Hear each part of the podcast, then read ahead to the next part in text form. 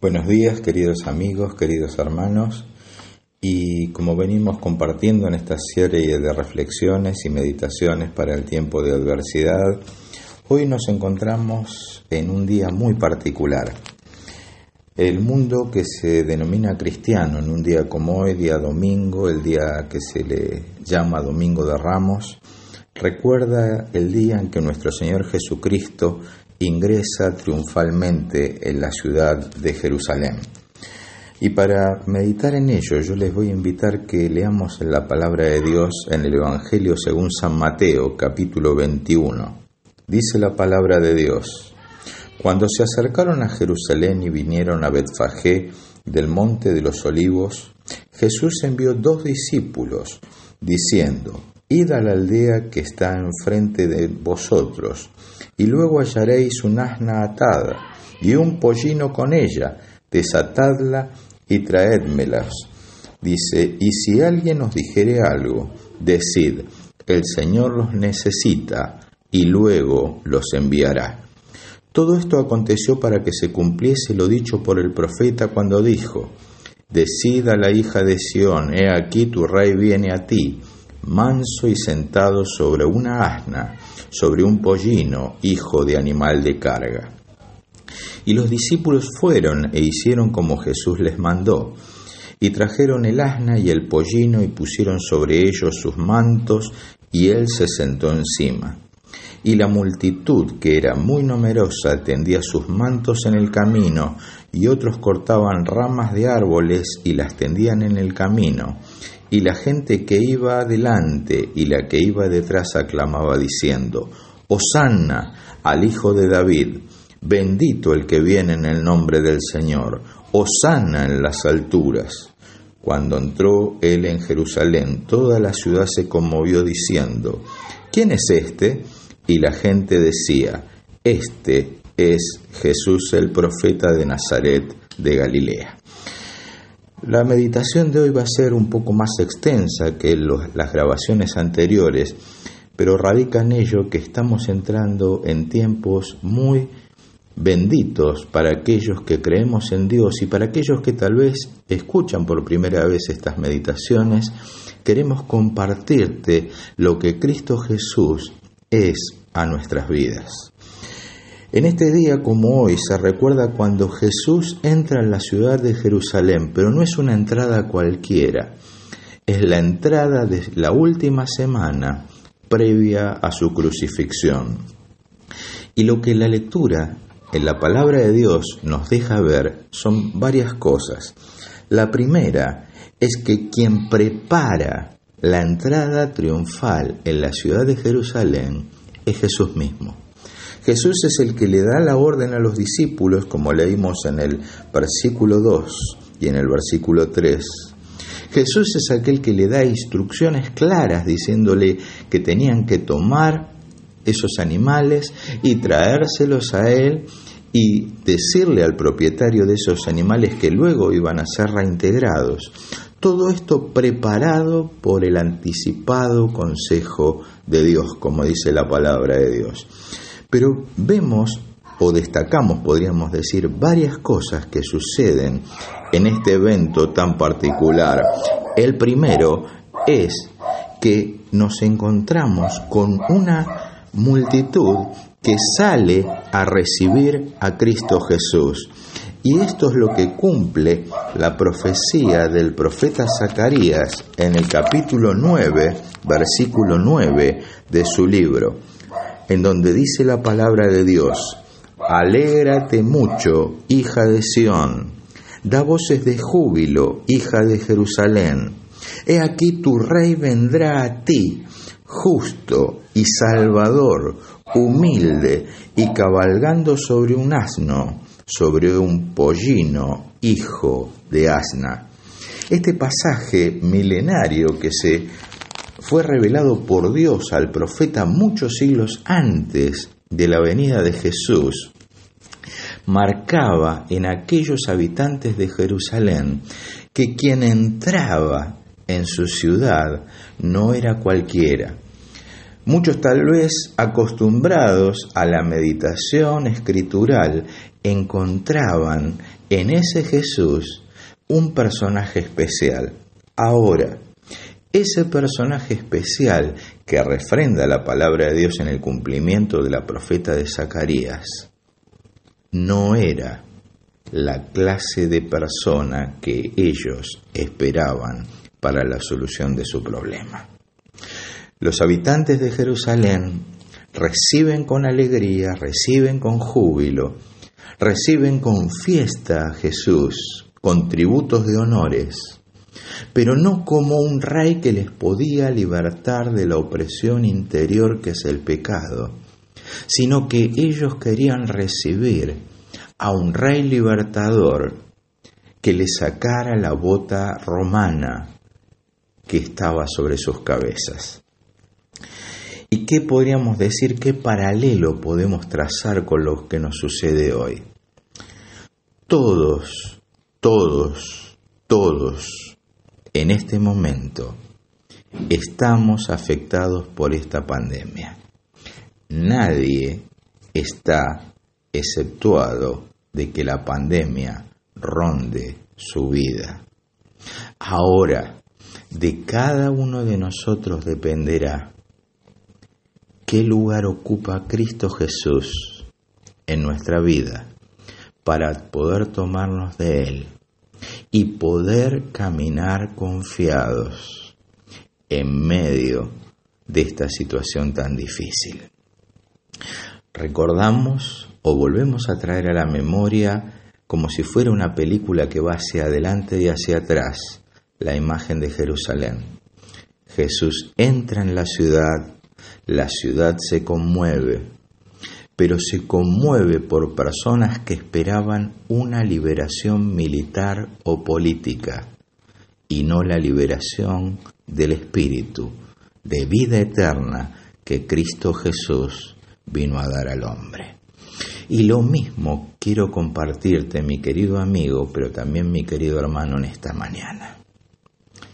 Las personas en este tiempo se están volcando a la fe o a diversas fuentes de fe.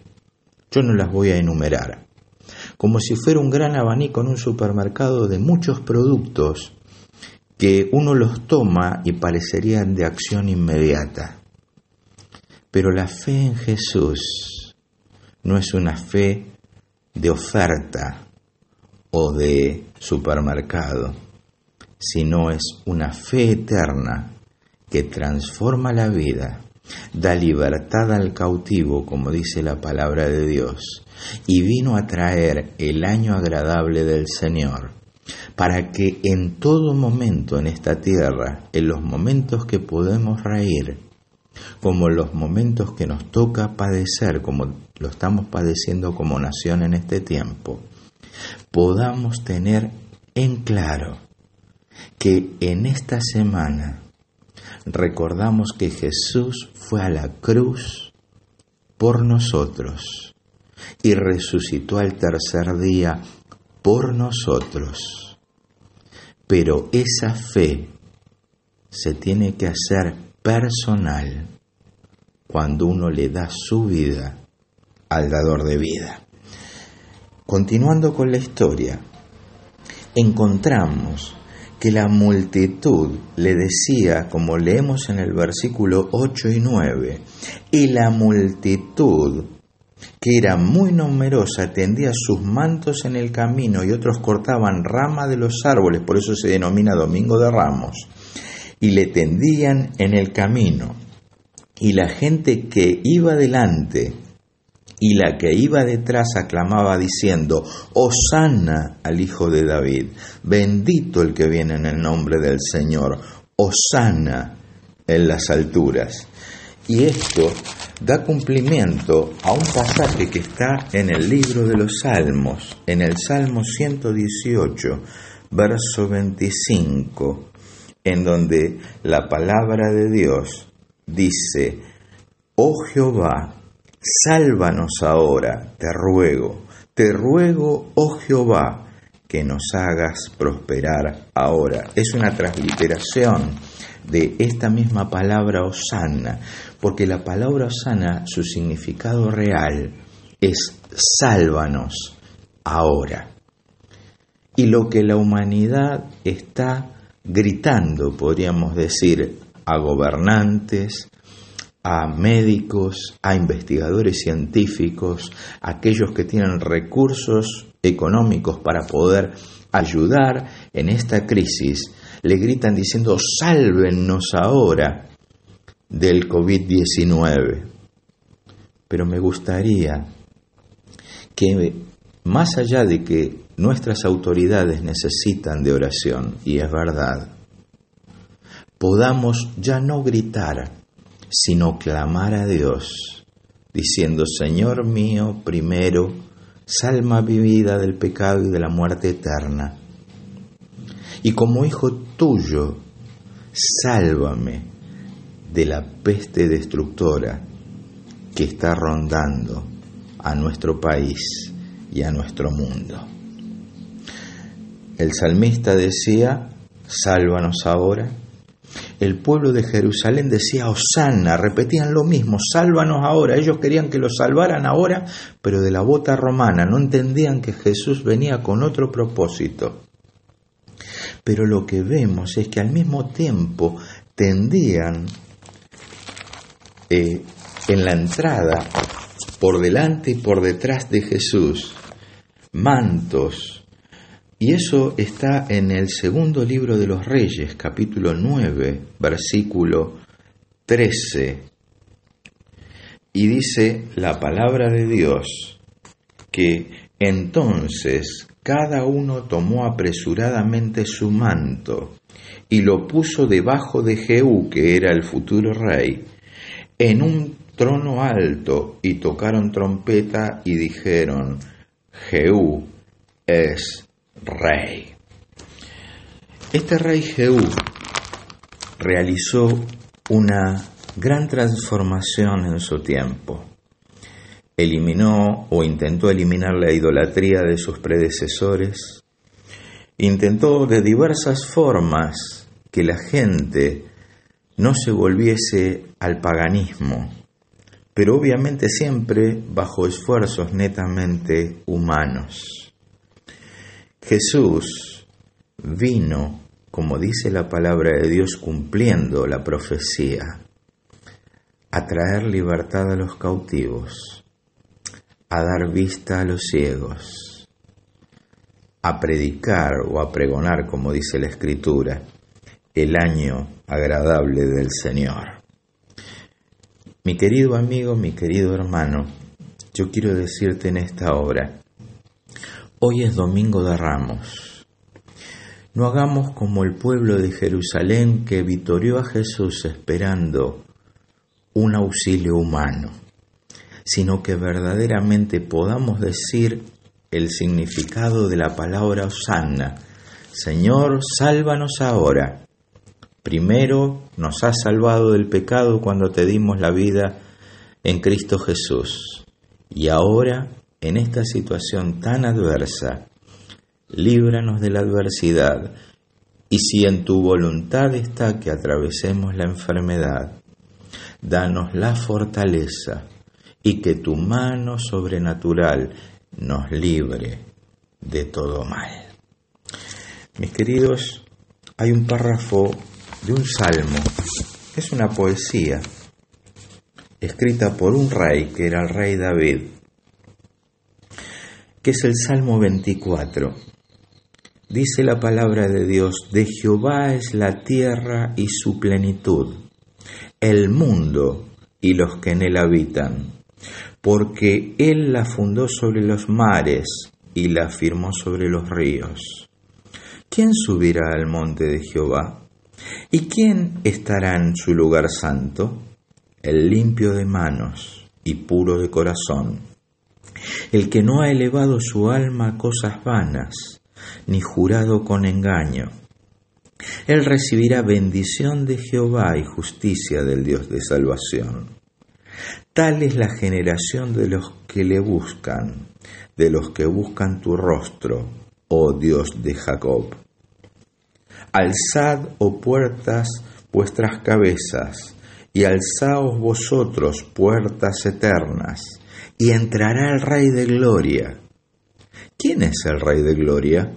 Jehová el fuerte y valiente, Jehová el poderoso en batalla.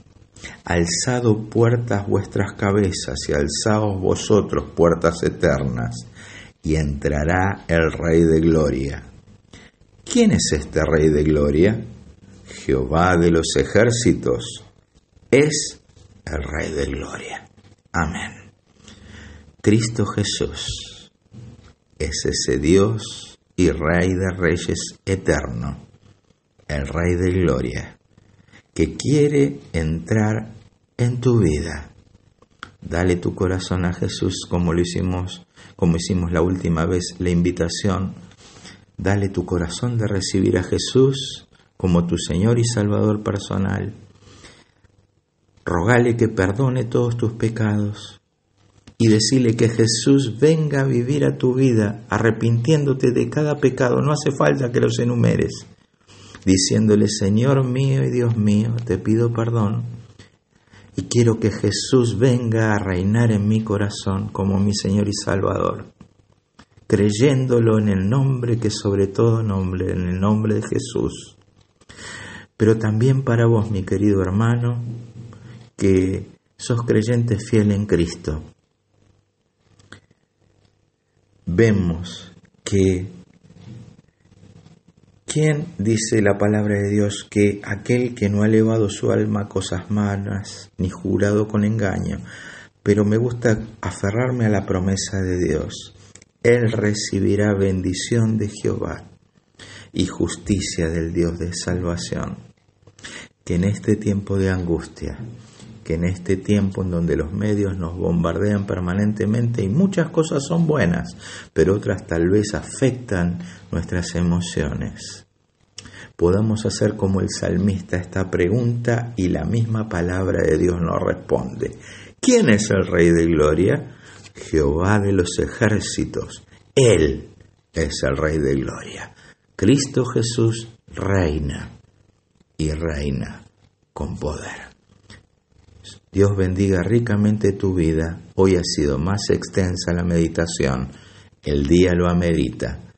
Mi nombre es Víctor Cañizares.